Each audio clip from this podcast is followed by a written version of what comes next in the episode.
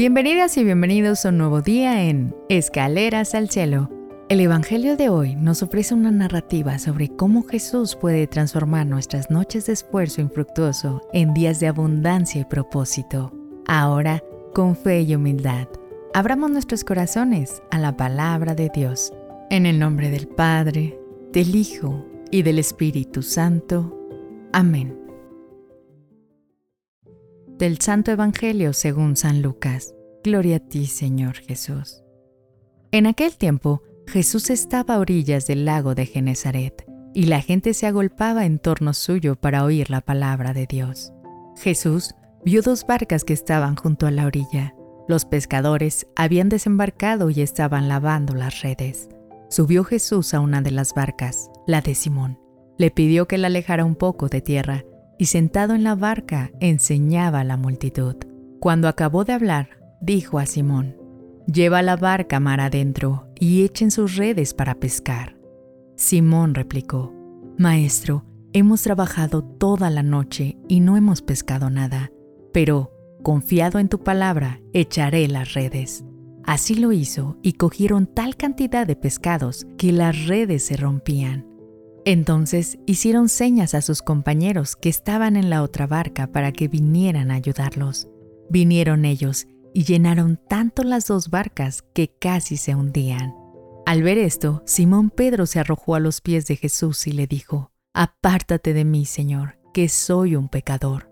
Porque tanto él como sus compañeros estaban llenos de asombro al ver la pesca que habían conseguido. Lo mismo les pasaba a Santiago y a Juan, hijos de Zebedeo, que eran compañeros de Simón. Entonces Jesús le dijo a Simón, No temas, desde ahora serás pescador de hombres.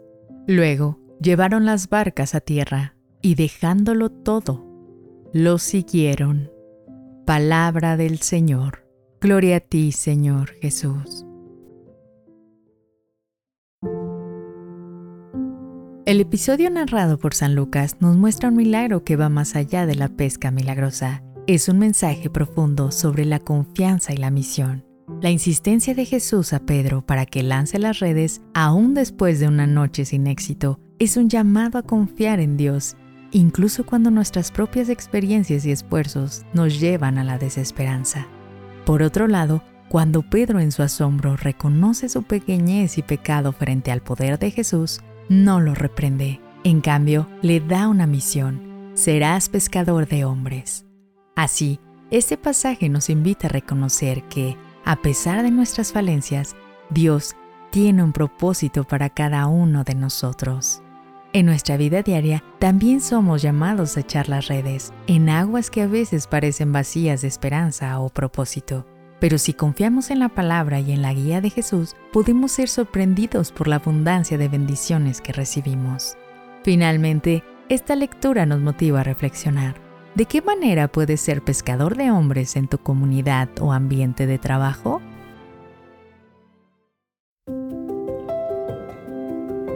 Gracias por acompañarnos hoy en Escaleras al Cielo. Que las enseñanzas de Jesús nos recuerden la importancia de la fe y la confianza en los momentos de duda y cansancio.